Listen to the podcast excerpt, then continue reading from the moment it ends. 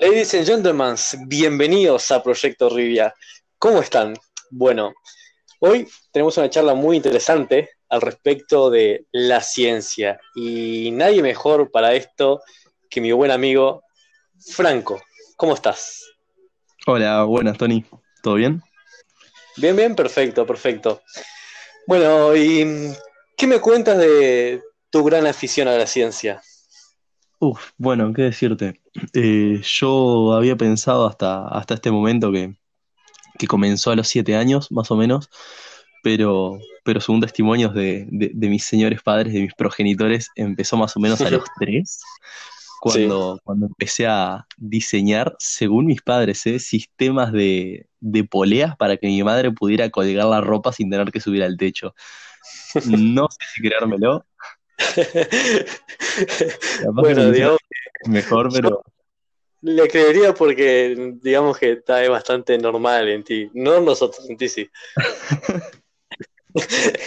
Bien, perfecto. Bueno, em, ¿qué es la ciencia? Según la ciencia es el sistema ordenado de conocimientos estructurados que estudia, investiga e interpreta fenómenos naturales y sociales, también mediante observaciones que experimentan específicamente dichos sucesos, organizados y clasificados sobre bases y principios explicados según la teoría y la práctica.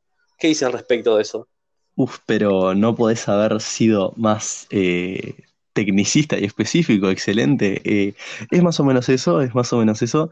Eh, pero esa, esa vendría a ser la descripción que, se daría para, para, para un examen, ¿no? Para una pregunta de examen. Si, me por ejemplo, ¿qué es la ciencia? Eh, ¿Para qué sirve más que nada? Yo diría que sirve para que, para esos momentos en los que asumimos algo, ¿sí? En los que decimos, esto es cierto, bueno, para saber si tenemos razón o no. Sirve para contrastar, es un mecanismo que sirve para contrastar si lo que pensamos se adecua a lo que sucede realmente. Eso vendría a ser la. Bien. ¿Y, ¿Y, cómo empezó esa manera de introducirte profundamente en la ciencia? Más allá de que es un tema interesante que, ojo, quizás a muchas personas les aburre, pero a muchas otras les interesa saber el cómo y el por qué y qué hace que esto funcione así. Uf, bueno, libros, toneladas de libros, pero, pero eso fue por afición propia, ¿no? Para, para saber el funcionamiento de un tema específico no precisás una gran cantidad de libros, eh, precisás solamente mucha curiosidad, que es el motor principal de, las ciencias. Sin eso no, nada funciona, sin eso nada funciona. Em, pero yo diría, yo diría que hay un tema fundamental en el tema del interés y lo complicado que la gente considera que es. Eh, entender un tema científico no es complicado. Entenderlo en profundidad y conocerlo con los puntos sobre las IES, eso es complicado. Pero simplemente entenderlo y saber qué es lo que pasa y saber cómo funciona y encontrar la lógica interna de, todo aquello que te causa curiosidad, no ocupa mucho tiempo, no ocupa mucho esfuerzo, eh, ocupa únicamente saber cómo buscar porque ahora que tenemos internet está lleno de información por todas partes, pero también hay información eh, contradictoria. Uno de los problemas fundamentales, creo, eh, es que como la gente considera, y esto creo que es importantísimo, como la gente considera que la ciencia es complicada, ¿sí? incluso la ciencia oficial, eh, no, no, se arriesgan, no se animan a introducirse, a mirar, a, revisar aunque sea un poco. Porque si lo verían que hay mucha más magia y muchas más cosas increíbles y llenas de colores en plan película de las que alguna vez pensaron. Bien, o sea que básicamente estamos hablando de que, bueno, en cierto punto la persona es lo suficientemente vaga que cuando encuentra un tema profundo que es teóricamente algunas veces difícil de entender o es solo un poquito de investigación más densa, prefiere la forma vaga para entenderlo.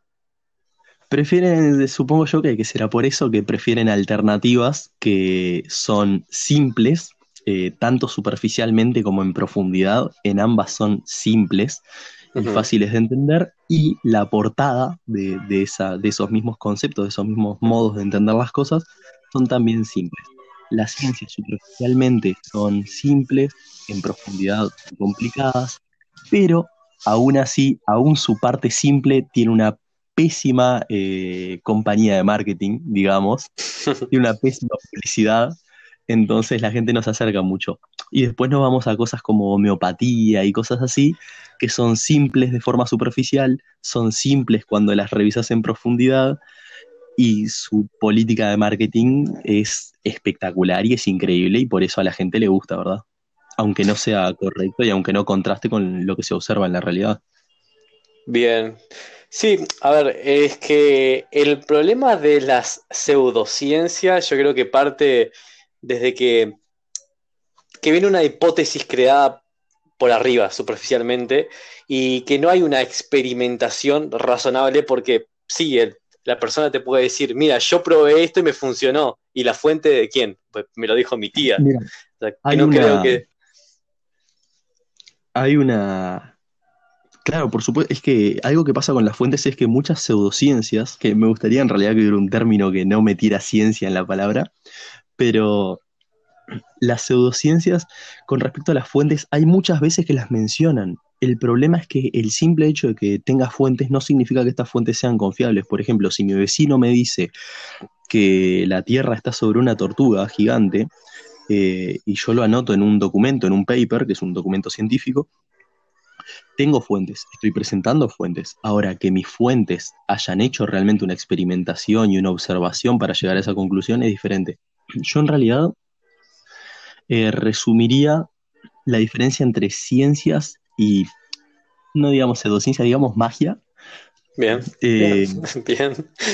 Como, como hechicería mejor, como por, por un punto fundamental, ¿sí? la ciencia toma observaciones, ¿sí?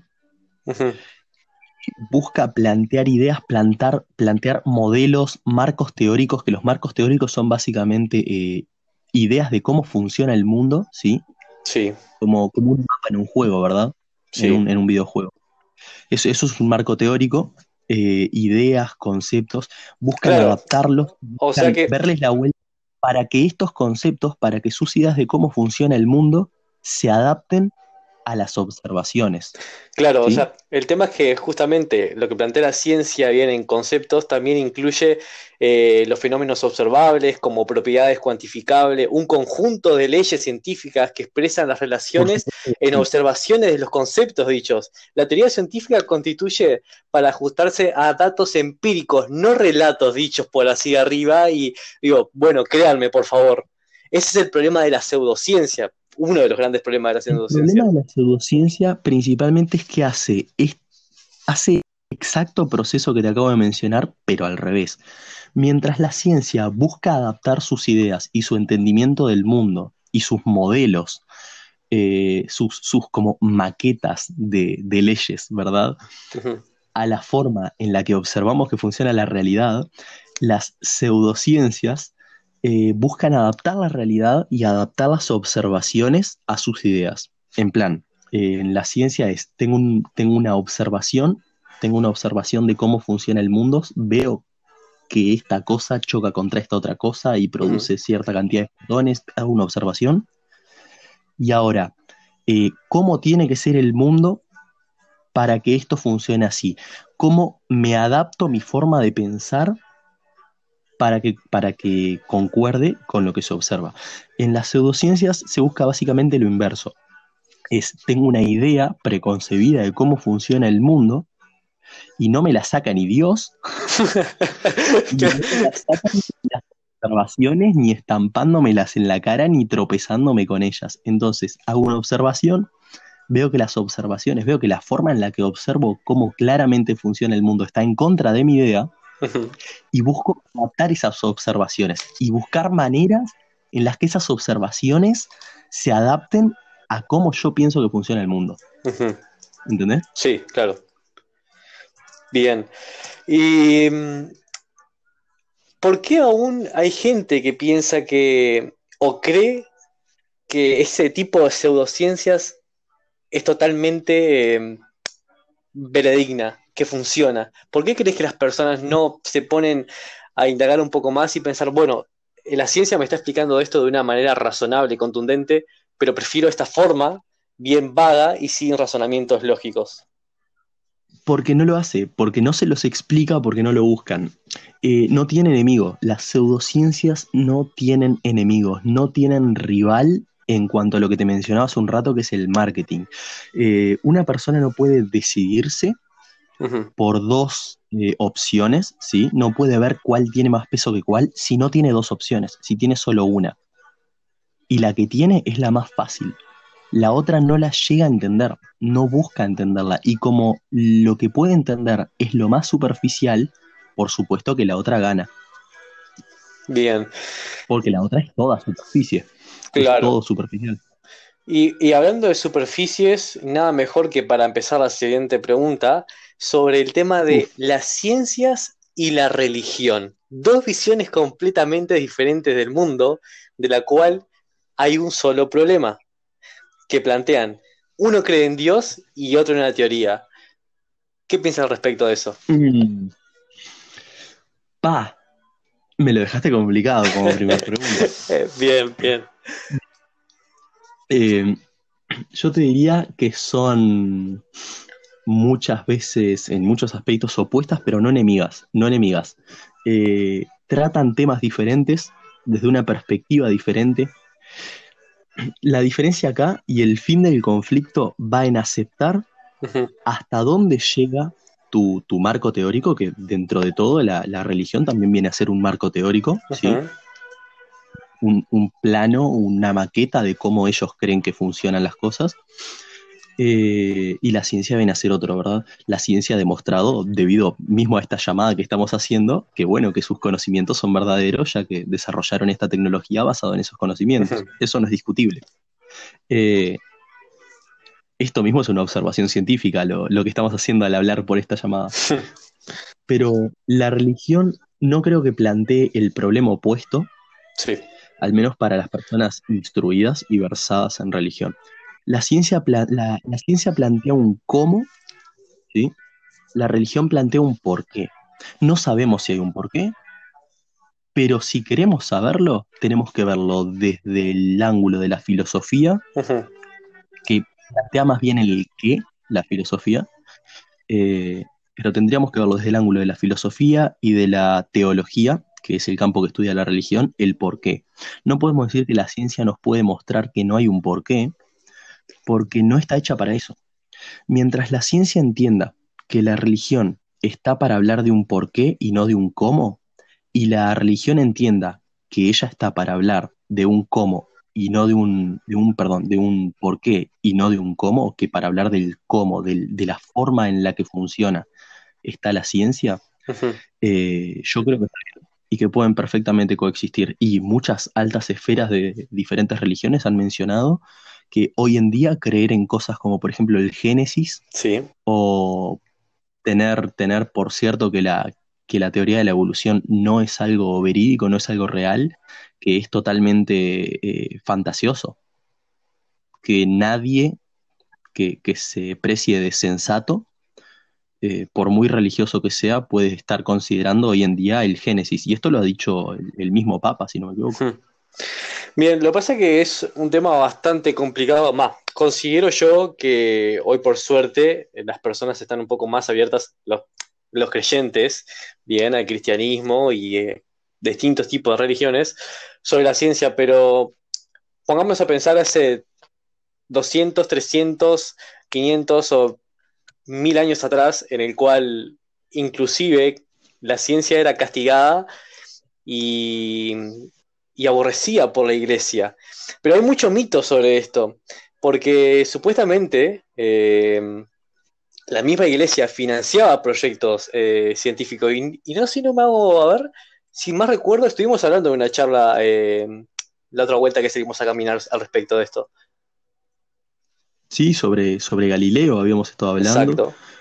Sobre cómo la iglesia apoyó el estudio de Galileo, los estudios de Galileo, eh, solamente que con la indicación de que cualquier descubrimiento que hiciera lo anunciara, y la iglesia estaba al tanto de los, de los descubrimientos de Galileo, que los anunciara como ideas, como meros conceptos, eh, como marcos teóricos, pero que no afirmara eh, nada de lo que, de, lo que él, de lo que él estaba pensando, de las observaciones que él hacía. Eh, Galileo se lo pasó por donde más quiso, por así decirlo, y, y, lo anunció tipo, esto es así y no me importa, y está bien, está bien, pero no podemos decir que la iglesia haya sido un completo enemigo, del mismo modo que la iglesia eh, durante toda la Edad Media protegió, fue uno de los grandes protectores del conocimiento. El problema es que habían ciertos conocimientos que decidía no proteger por intereses propios. Y eso, en eso estuvo muy mal, en eso estuvo muy mal, arruinó muchas cosas. Pero la Iglesia Católica actuó solamente en una parte del mundo, bastante grande, pero en el resto del mundo el conocimiento seguía avanzando. Eh, en China, eh, la India, un montón de lugares con otras religiones seguían, seguían avanzando. Así que no se le puede adjudicar, creo, eh, un conocimiento a nivel global. No creo que estaríamos muy distintos hoy en día. Capaz que habrían algunos detalles, que estaríamos un poco mejor en algunas cosas, pero capaz que en otras no. Pero no creo que se le pueda una total maldad y contrariedad contra, contra la ciencia. Bien, o sea que en general podemos decir que la ciencia trata de comprender la naturaleza, bien, trata de lo trascendente, lo que trasciende en el mundo material y pone al hombre en contacto con, con lo que está más allá, tipo buscando un conocimiento, un razonamiento, bien, y una práctica en ello. En cuanto a la diferencia de la religión, que prefiere optar por la palabra del misterio, Dios, la relación entre el hombre y el universo y el enfoque que, le da sobre un poder místico que creó todo. Claro, buscan un motivo más, más emocional, una, un por qué pasa esto. ¿Entendés? La ciencia busca la manera en la que sucede, la religión busca un motivo, un motivo detrás, una intencionalidad. Y creo que tratándolo así, y mientras cada uno entienda su lugar, no, no hay roce. Bien. No hay choque. Bien, pero si, si vamos al caso, yo al menos, y creo que muchas otras personas más, prefiero como siempre ser representado por la ciencia. Sí, estoy acá. Como dije, em, creo que prefiero ser eh, representado por la ciencia más que por, por una religión. por supuesto, se han, se han mandado muchas en, en sus tiempos. Anduvieron muy divertidos con las, con las antorchas y las Sí, sí, sí. Y sus teorías locas sobre, sobre que hay personas que estaban realmente locas, como que nosotros, eh, bueno, creo que hubo un tiempo que se decía que en realidad el Sol giraba alrededor nuestro. Sí, que todo giraba alrededor nuestro, el modelo geocéntrico que marcaba la Tierra como centro de todo, basados, eh, como, como dijimos hace un rato, ¿no? Basados no en la observación, sino que las observaciones la adaptaban a la idea de que la Tierra tenía que ser el centro porque somos lo mejor y somos la mejor creación de Dios. Yo creo que, que ese pensamiento viene a base del ego. es un problema bastante grande el ego. Y de creer que somos lo, el, principal factor de, la problemática que hay, que, surge con respecto a lo que piensa la religión. Pero más allá de, del ego y, de la religión considero que es muy simplista y superficial y creo que es algo que hoy en día, hoy en día sinceramente, no, ya no, la, la siento muy rústica. Por supuesto, por supuesto. Pero aparte, más, más en el tallo del ego está la baja autoestima, ¿no te parece? ¿No, no, no, no has pensado en eso? Porque podemos verlo como que mm, eh, tenían ego, mucho ego en esa época, como tenemos hoy en día, pero bueno, ya estaba más organizado en, toda una institución. claro, eh, y, en un solo lado. Los llevaba a pensar que éramos lo mejor, o podemos verlo como un nivel de baja autoestima y de no querer sentirse inferiores, de no querer sentirse por debajo de las, de, las, de las otras cosas, no querer sentirse a merced de las leyes de la naturaleza, a merced del miedo a la muerte, a merced del miedo a no conocer de dónde venimos, a dónde vamos. Eh, entonces, el ego puede tener su origen en realidad en, un miedo, ¿verdad? El tema es que en esa época los religiosos eran bastante dogmáticos. ¿En esa época? Claro. ¿Decís que solo en esa época? Bueno, a ver, a ver, sí, a ver, cabeza de termo que quedan hasta el día de hoy, eso está más que claro, pero era una aglomeración mucho más grande, considero antes que comparado ahora. Por supuesto, sí, sí, por supuesto. mucho más organizados con sus, sus campañas de, de matar infieles y esas cosas. Bien, y Vamos a empezar con, un, con, un, tema interesante de una persona que quizás a ti te guste un poco y disiernas algunas cosas, pero considero que es un, uno de los últimos intelectuales que, que, hubo en el siglo, en el siglo XXI. Decís mi nombre. Stephen Hawking. Ah. posiblemente, quizás más adelante sí, no lo sabremos, si no te morís antes seguramente, pero bien. No me agrandes mucho que voy a empezar a hacer una inquisición y y después no hay quien me pague. bueno, ¿qué, ¿qué piensas al respecto de Stephen Hawking, este físico teórico, astrofísico, cosmólogo y divulgador de, la ciencia? Stephen Hawking, ¿qué más se puede decir que no, que no se vea, no? Stephen Hawking, básicamente cuando, cuando era chico, Einstein, sí. Cuando él era chico, y y también eh, en él empezó, empezó muy de niño. Eh, y en el, en el, periódico vio una imagen en la que estaba su escritorio, en el que estaba el escritorio de Einstein totalmente desordenado. Totalmente desordenado. Y decía, eh, en este escritorio Einstein estuvo los últimos 30 años de su vida trabajando en algo que no pudo terminar. Y Stephen Hawking, tipo, pa, fuerte, no entendía, no entendía qué estaba pasando por qué el genio más genio de todos los genios no había podido resolver eso. Y, eso lo motivó y lo hizo crecer y lo hizo meterse en física. Y, no, no le iba wow, no le iba súper, no tenía como muchos logros, ¿verdad? Eh, y tampoco era muy centrado, era bastante parrandero. Hasta que le empezó a. hasta que empezó a tener un problema y empezó a perder la, capacidad de agarrar, por ejemplo, lápices, vasos de agua, se le empezaban a caer cosas. Y lo diagnosticaron con ELA, con esclerosis lateral amiotrófica, que es una enfermedad muy grave que hace que tus, que tus nervios, que tus conexiones nerviosas a, tu cuerpo se, vayan desconectando. Eh, y eso hace que pierdas movilidad y todo de a poquito. Y le dieron dos años de vida. Sí allá, cuando era de nuestra edad más o menos, 20 algo, eh, creo. Estoy tirando a mocar, ¿no? Pero joven. Y bueno, murió con creo que cerca de 80, más o menos, años. Eh, hay veces que, bueno, la medicina en un gran porcentaje de las veces que, afirma algo, ese algo termina pasando, pero todos los cuerpos son diferentes y siempre queda espacio para, para errores.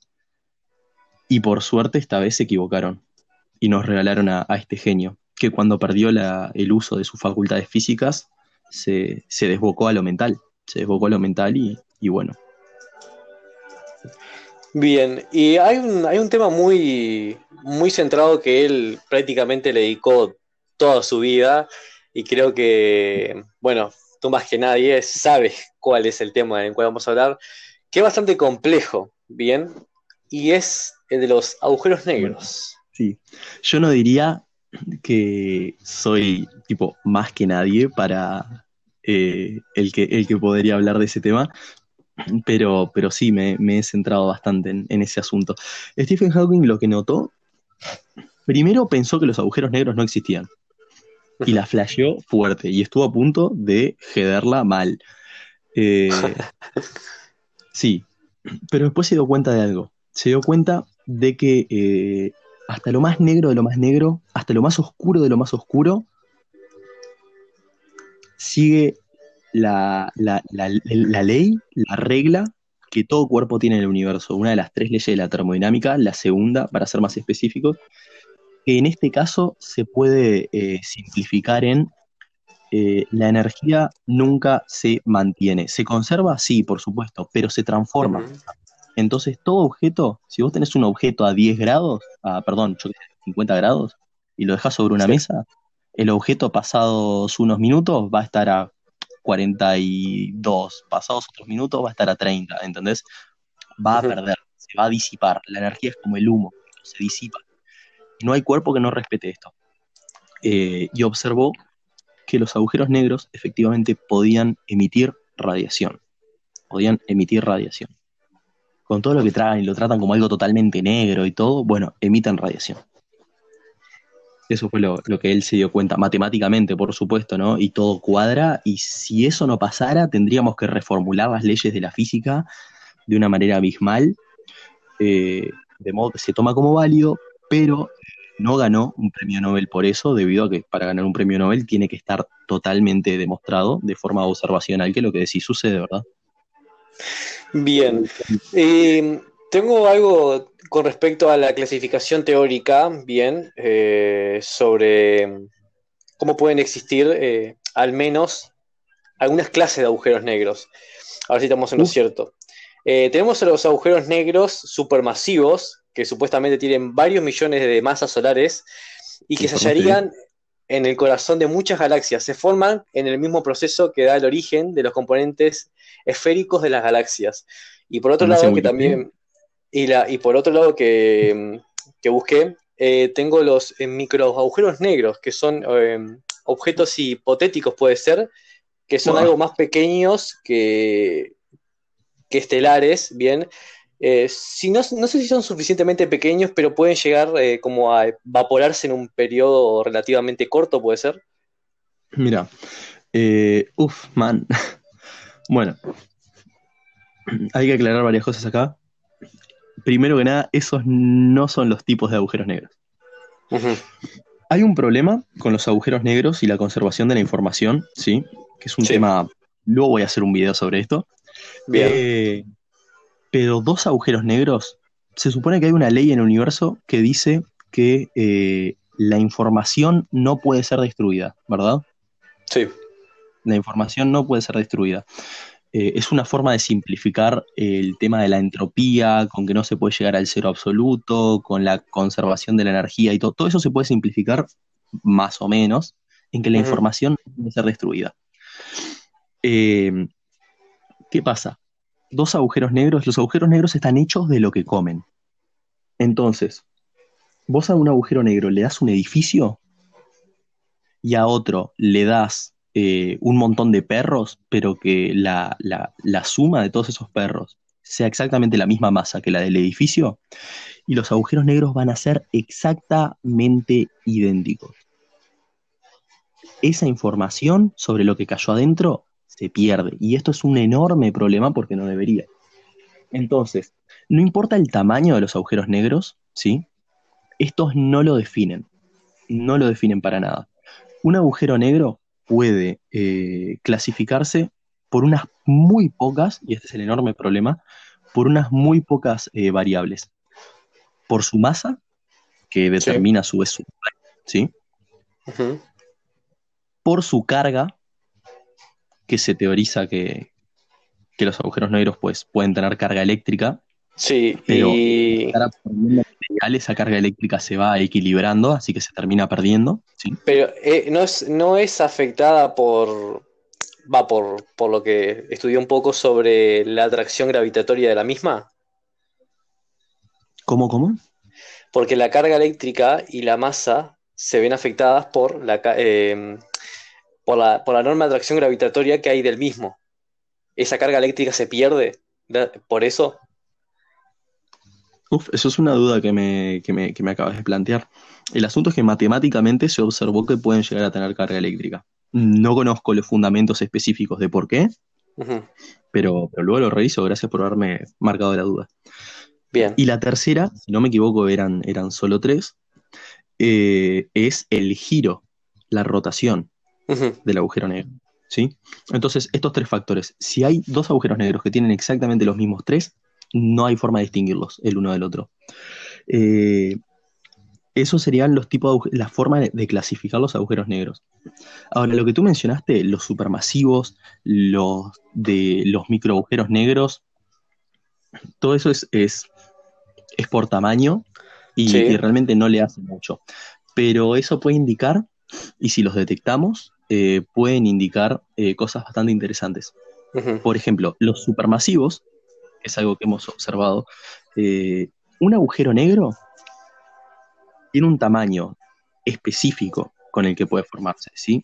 Los agujeros negros se crean cuando la estrella llega al final de su vida y la radiación que la estrella produce, el calor que la estrella produce, la empuja hacia afuera. Es como una explosión tratando de reventar constantemente. Y la gravedad de la estrella hace Sí. el efecto contrario. Manda toda esa materia hacia el centro. Y llegan a un punto, llegan a un tamaño en el que eso se mantiene en equilibrio. Ese tamaño es el tamaño que tiene esa estrella, ¿verdad? Llega un momento en el que la estrella agota su combustible. Empieza a agotar su combustible, las reacciones ya no son tan energéticas, ya no hay tantas explosiones, entonces la gravedad le empieza a ganar terreno. Y se achica, y se achica. Y si tiene un tamaño entre tres masas solares, tipo entre tres veces la masa de nuestro Sol, y no me acuerdo muy bien cuántas, de, límite, pero no tantas, la masa se compacta hasta formar un agujero negro. Si es menos de tres masas solares, la, la gravedad no da para que se forme un agujero negro y simplemente queda como una enana blanca, una estrella triste flotando por el espacio. Y si supera demasiado en masa, la explosión final es demasiado violenta y la estrella simplemente se desgarra y sale disparatada para todos lados, formando las imágenes tan bonitas que vemos del espacio, llenas de colores. Eh, entonces, ¿cuál es el problema acá? Los agujeros negros solamente podrían ser de cierto tamaño específico, ¿cierto? De cierta variable de tamaño. Claro. Pero vemos que hay agujeros negros supergigantes de miles y miles de veces nuestra masa solar.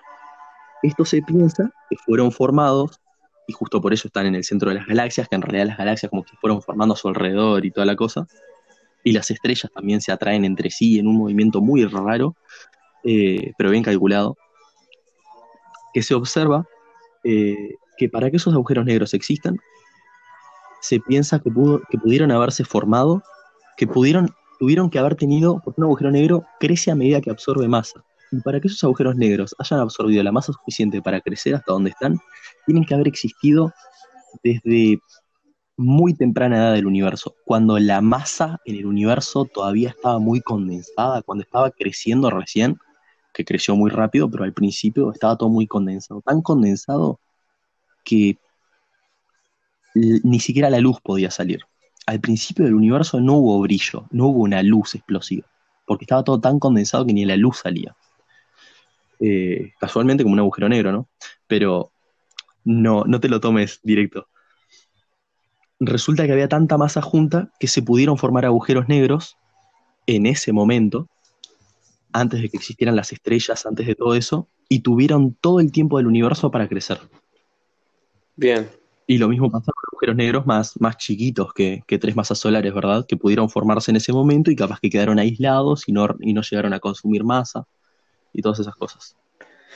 Disculpame que me extendí, pero es un tema No, no, no, no, no. Es que, a ver, eh, es un tema bastante denso, pero no aburrido, denso porque es muy complejo y, y falta mucho para descubrir. Es más, hablando de, de agujeros negros supermasivos, eh, un, uno, uno, de los descubrimientos grandes en 2007, uno de los agujeros más grandes, conocido hasta esa fecha, denominado IC10X1. Me mataste. Eh, sé que los más grandes uh -huh. pueden exceder varias veces el tamaño de nuestro sistema solar. Claro, eh, va. Suelen estar en el núcleo de las galaxias cuya masa son de, de millones de veces nuestro Sol. Sí, sí. Bien. El, el, sistema solar, todo eso, se queda, se queda chico. Totalmente. Bien. Y al respecto. un agujero negro objeto espacial, pero cuando visualizas este tamaño, no es tanto un objeto espacial, sino que es como una región del espacio. Uh -huh. Deja de ser un objeto puntual y pasa a sentirse como una, como una zona de la realidad que está oscura. Bien, o sea, para imaginarse que ese dicho agujero que mencioné recién es tan grande, que está eh, a una distancia de 1,8 millones de años luz, o sea, son 17 trillones de kilómetros, eh, ¿Sí? es, es bastante, es- la medida es 24, bien, a 30 veces eh, comparado ¿Comienza con el, 30? co- eh, comparado con el Sol, o sea que es bastante, o sea, es imaginable, pero yo creo que me tardaría bastante el hecho de, es gigante, realmente. sí, es muy, muy, muy grande, muy grande esa, esa, esa situación, ese monstruo eh, que nos atormenta tanto, tanto en, en pesadillas como en ficción, como bueno, en exámenes. Bien, y ahora vamos un poco más a lo personal, bien, esto, esto, esto es lo que más me gusta porque, bueno, mucha ciencia, mucha ciencia es muy bueno para nutrirse. Es uno de mis temas favoritos, así que Bien, bueno, ¿qué, más calmado. qué propósito tenés eh, como aficionado a la ciencia? ¿A qué querés llegar? Uf. Eh, físico. Quiero ser físico. Eh, pensé en su momento que quería ser físico teórico, pero en realidad con los fundamentos matemáticos cualquiera puede hacer eh, física teórica. Los físicos teóricos claramente están mejor ambientados, ¿no? Pero mm, últimamente he estado pensando que me gustaría dedicarme más a la experimental eh, para poder poner a prueba ciertas cosas. Para estar ahí en el campo, ver, tocar cosas, mover, romper. ¿Entendés? Así que muy bonita la teoría. Sí, me encanta, me fascina. Pero uno de los principios de la ciencia es la experimentación. Y, y me gusta embarrarme. Así que esa, esa sería la idea. Me gustaría estudiar eh, el tiempo el tiempo y la- las geometrías espaciotemporales, eh, mecánica cuántica. Tengo varias ideas para, para, para, para desarrollar ciertos experimentos y ver, ver qué sale de ahí. Entonces, bueno, manos a la obra. Bien, A ver de genial. qué está chulo. Y tengo una, una muy interesante, a ver, a ver qué pensás sobre esto, porque es un poco, es un poco picante, ¿no? Porque ya que a las personas les gusta creer en, en cosas bastante alocadas e irracionales.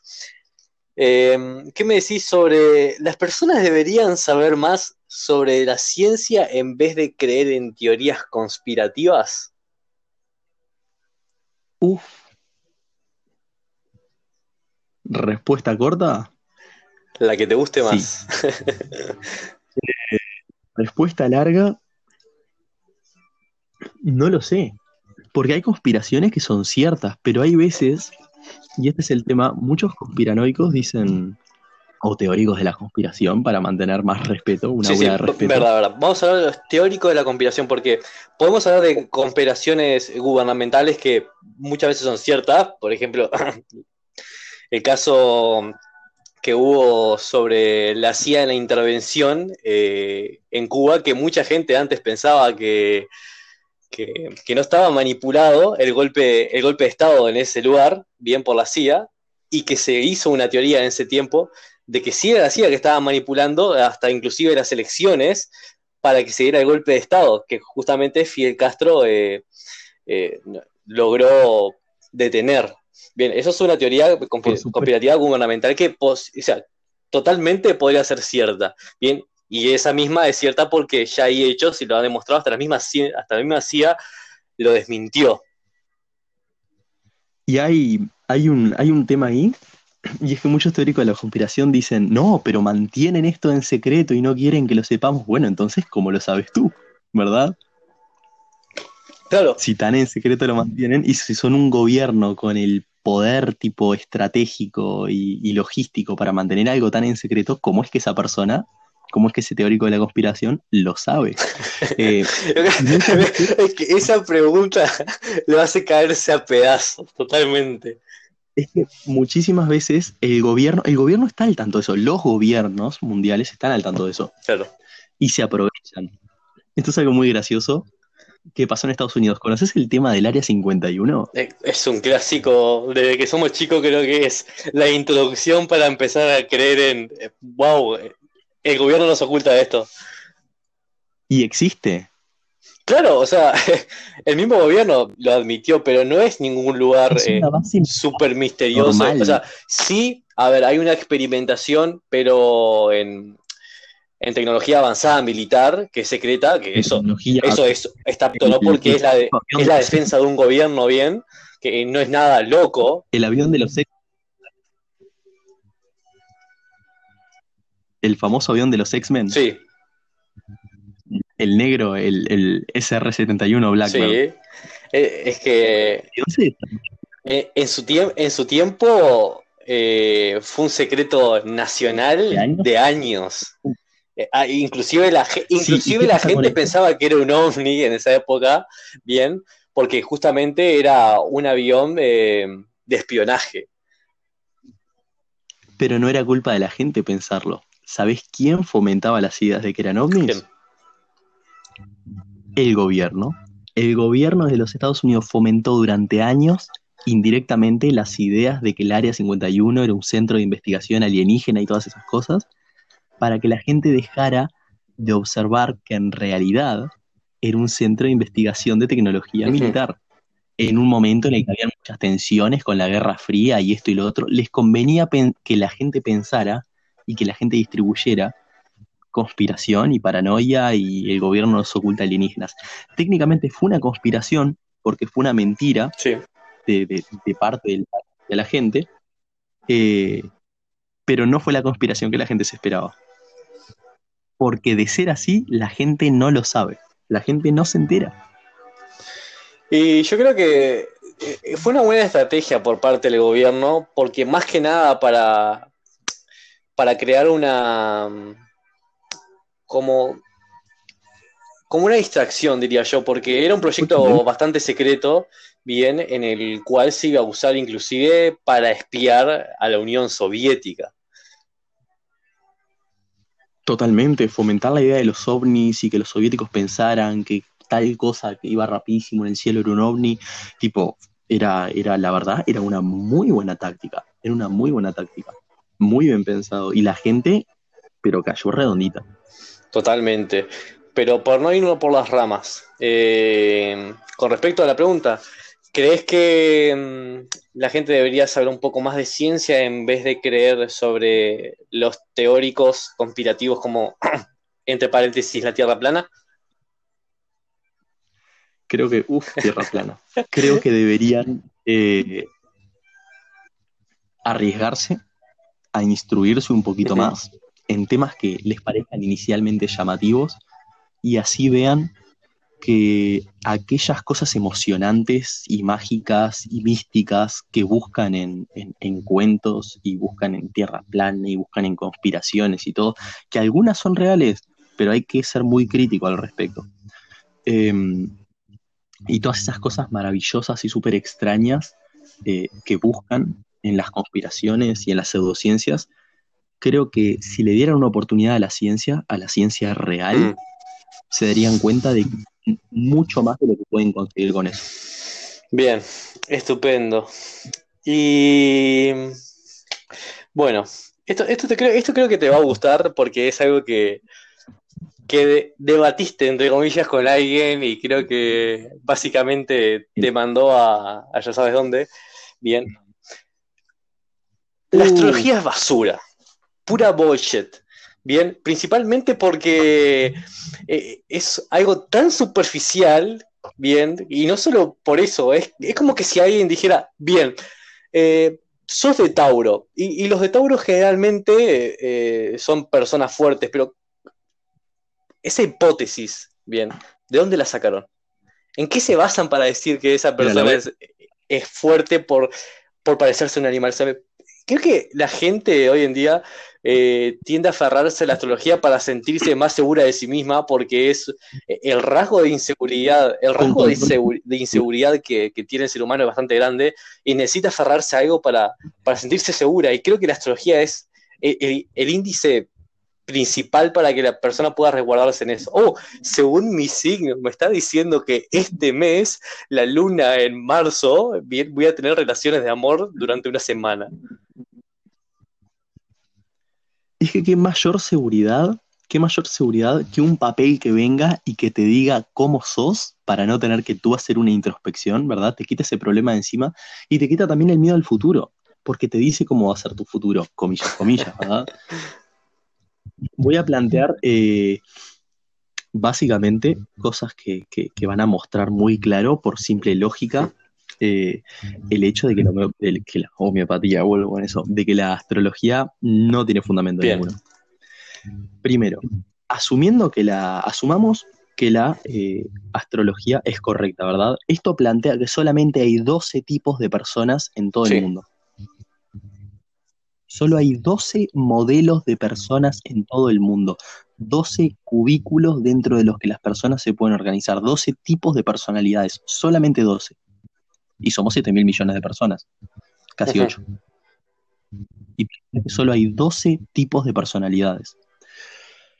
Lo considero bastante incorrecto. Ah, y 12 tipos de futuros. O sea, el mes que viene, a una doceava parte del mundo le tiene que pasar exactamente lo mismo. ¿Ok? Segundo, esto lo arreglan como diciéndote cosas increíblemente generales que le pasan a todos todos los días. ¿Correcto? En plan, eh, Tony, te voy a hacer una, por primera y única vez, oportunidad exclusiva, te voy a hacer una predicción astrológica. Bien. ¿Sí?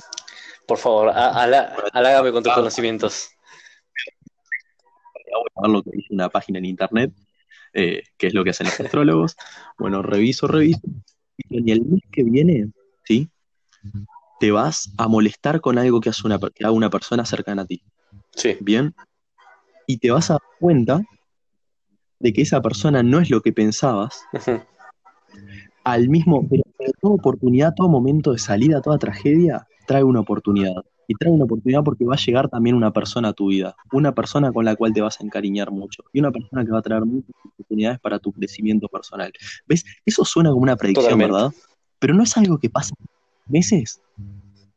No todos los meses encontramos a alguien y nos molestamos con otra persona. Creo que se basan en buscar la similitud de lo que dije anteriormente, pero modificando las palabras para que parezca nuevo.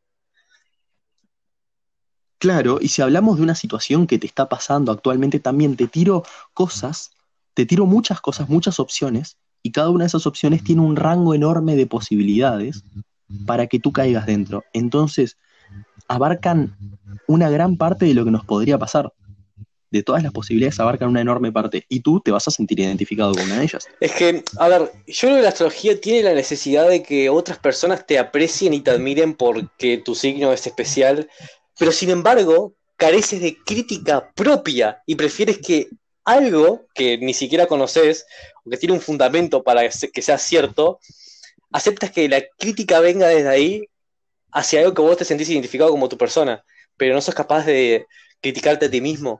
O sea, yo creo que. Pero claro. Pero eso es como que todos queremos pertenecer a algo, ¿verdad? Entonces, entonces llama, es algo, es algo atractivo, es algo atrayente.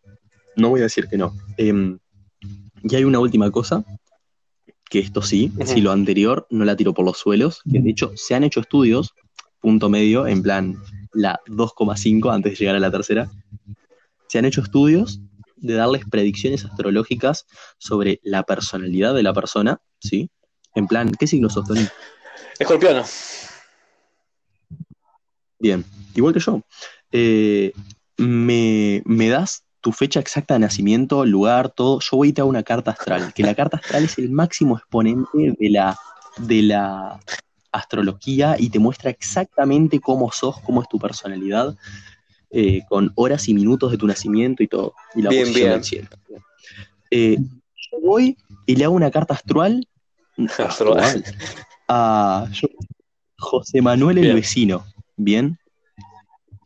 Y cambio los nombres y vengo y te presento la carta astral de José Manuel el vecino. Y te digo, esta es tu carta astral. La de Tony Escorpiano, de 24 años. 21.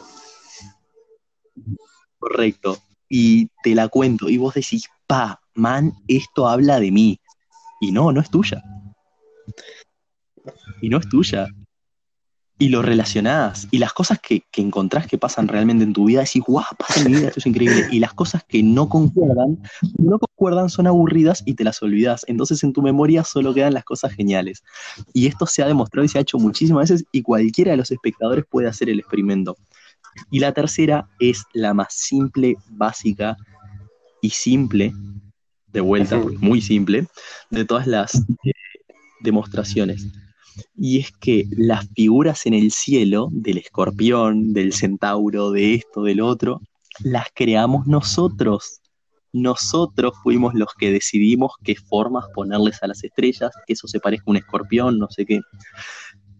Las, los astros, las, las imágenes del escorpión y todo eso en realidad son nada más que para localizar pedazos de cielo.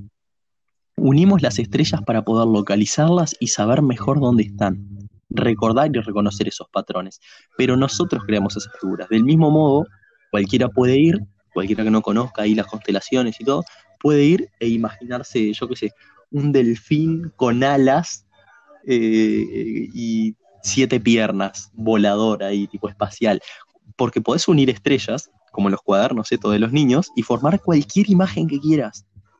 Las creamos nosotros. Entonces, ¿cómo podemos esperar que el universo funcione de una manera y tenga unas leyes desde su mismo origen basadas en unos dibujitos que se nos ocurrieron a nosotros. Y agregándole a eso, bien, eh, yo creo que el horóscopo es como, como un consejo para actuar en conformidad social, en conflicto a, normas irresueltas de nosotros mismos. Eso, eso elimina básicamente el estrés, la ansiedad y, ahora la decencia social. Yo como que es para, es la manera vaga de proteger tus inseguridades.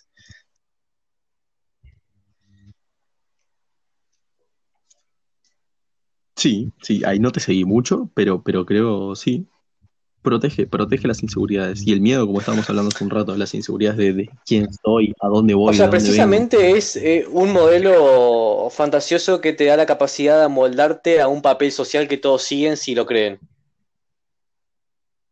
Claro, soy escorpio, actúo como los de escorpio, soy, soy salvaje y soy loco y hago cosas. Soy impetuoso, ¿no? Tipo, porque soy de escorpio, entonces pierden el individuo. Bien, y para salir de un poco de, la basura social fantasiosa, ¿bien? En la cual muchos creen. Em, ¿tienes, el, ¿Tienes algún plan de dejar un legado de tu parte en la ciencia? Uf, me gustaría. Me gustaría mucho dejarlo. Em, y me gustaría dejarlo también en el plano tecnológico, que es un, derivado de la ciencia. Tengo una gran cantidad de proyectos que no los estoy manejando todos a la vez, por supuesto que no, sería irresponsable, pero, pero están ahí, están en el tintero y ya estoy trabajando en algunos. Y en el mundo más específico de la física, eh, me gustaría, me gustaría trabajar con, física relativista y también, como te comenté, hay varios proyectos en, física de partículas que, les, les, tengo el ojo echado. Me gustaría, por supuesto, dejar un legado. Cualquier conocimiento, cualquier sabiduría que se le pueda dejar al ser humano, es un legado. Perfecto. Eh, es que no hay nada mejor que, que cuando uno practica algo, alguna materia o, lo que sea que está aprendiendo, siempre quiere dejar algo que, sea relevante. Por ejemplo, yo, eh, que estudio música, me gustaría no solo ser alguien relevante, sino como dejar algo, ¿no? Aunque en el tema de la música está casi todo, no todo dicho, pero casi todo escrito y dicho, siempre nace es, esa esencia del ser humano, no solo de, competitividad, sino de dejar marcado como esto los va a ayudar a seguir a esto. Ah, pero con una canción podés, decirle muchas cosas. Totalmente, eso está más que claro. Y muchas veces llega más personas que lo que diría un físico, te diría yo. Así que sería mejor divulgador que yo. Bien. Y. Pero, pero total, ¿para qué hablamos, no? o sea, el ser humano desarrolló el habla como, como herramienta, como herramienta de supervivencia, porque nos permite transmitir nuestro conocimiento. Entonces, si a ti te ataca una serpiente, a tu hijo ya no le va a atacar una serpiente porque sabe que las serpientes tipo hacen daño. Entonces no se va a acercar o se va a acercar con prudencia o tú le vas a dejar dicho cómo cazarlas. Y tenemos el lenguaje para eso, para el mayor y mejor legado de todos, que es eh, nuestros hijos, es el mayor regalo para nuestros hijos, es el legado para nuestro El- legado. Estoy totalmente de acuerdo. Entonces- El tema es que el lenguaje es una herramienta de doble filo, porque, a ver, como hablamos todo este tiempo, hay muchísima gente que la usa de una manera totalmente impráctica y destructiva para la sociedad. Entonces hay que dejar un legado que vaya más allá de un mensaje lindo y permanente para la siguiente sociedad, sino que, que tenga un, un buen fundamento, una base que digan, este es el camino correcto. Como diría el mandaloriano, el camino así es. El camino así es. El camino correcto, el camino correcto creo que se decide y se lo puedes mostrar a la otra persona nada más que con el ejemplo. El camino correcto es el camino que funciona. Por ejemplo, eh, muchas veces en ciencia se dice que la ciencia es correcta porque funciona, ¿verdad? Es lo más básico de todo.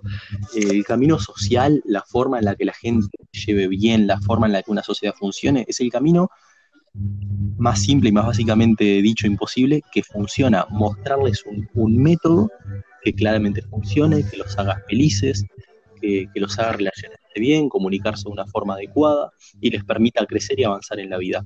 Es así, mostrándoles uno que funciona, que las personas, que las personas lo toman como correcto y como válido. Bien, bueno, para finalizar esta charla interesante que, que uno puede tener en la madrugada, ¿no? Y mejor lloviendo, ¿no? Que le da un poco, un toque más cálido, al menos para mí.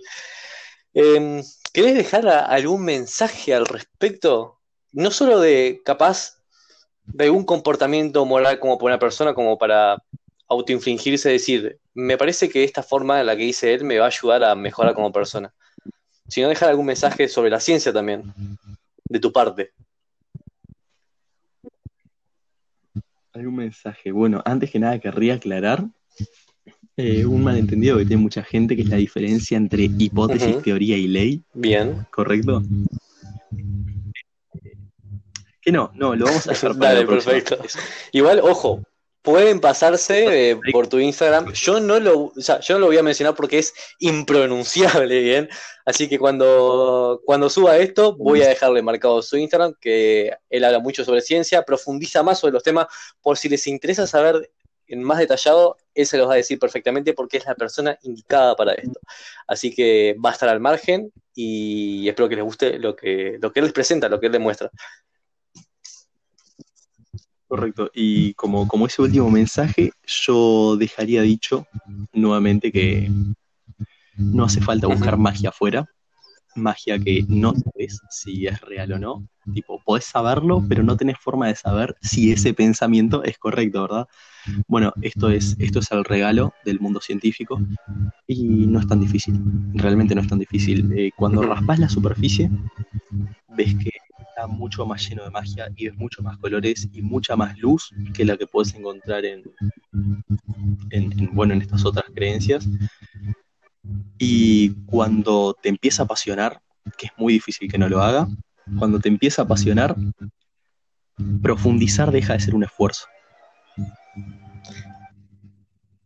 Con esto, Tu mensaje fue más emotivo que el final de Endgame, totalmente. Bueno, Franco, muchísimas gracias por, por haber participado de, bueno, de esto que se viene como un proyecto largo en el cual vamos a aprender, vamos a hablar un montón de cosas muy interesantes, quizás para otros no, quizás para otros sí, como lo digo siempre, pero lo importante es siempre aprender algo y enriquecer la mente, que es uno de los principales factores que, que hace que el ser humano crezca personalmente. Así que realmente Tengo curiosidad. En el próximo capítulo que se viene, y ¿con quién vas a lo voy, a, lo voy a estar publicando después porque me gusta que sea un poco más de misterio y que la persona piense bien y no crea la magia bien para, para ver qué, qué nos trae el próximo capítulo. Pero bueno, Bueno, bien, muchísimas gracias Franco por todo, realmente aprecio esta charla, no solo como, como pa- eh, partícipe de mi proyecto, sino como amigo también, porque siempre te hemos tenido charlas profundas, pero así como esta en particular, creo que no. muchísimas gracias a ti, Tony. Dale, genial, que descanses. Bueno, eso fue todo en Proyecto Rivia y espero que le haya gustado. Muchísimas gracias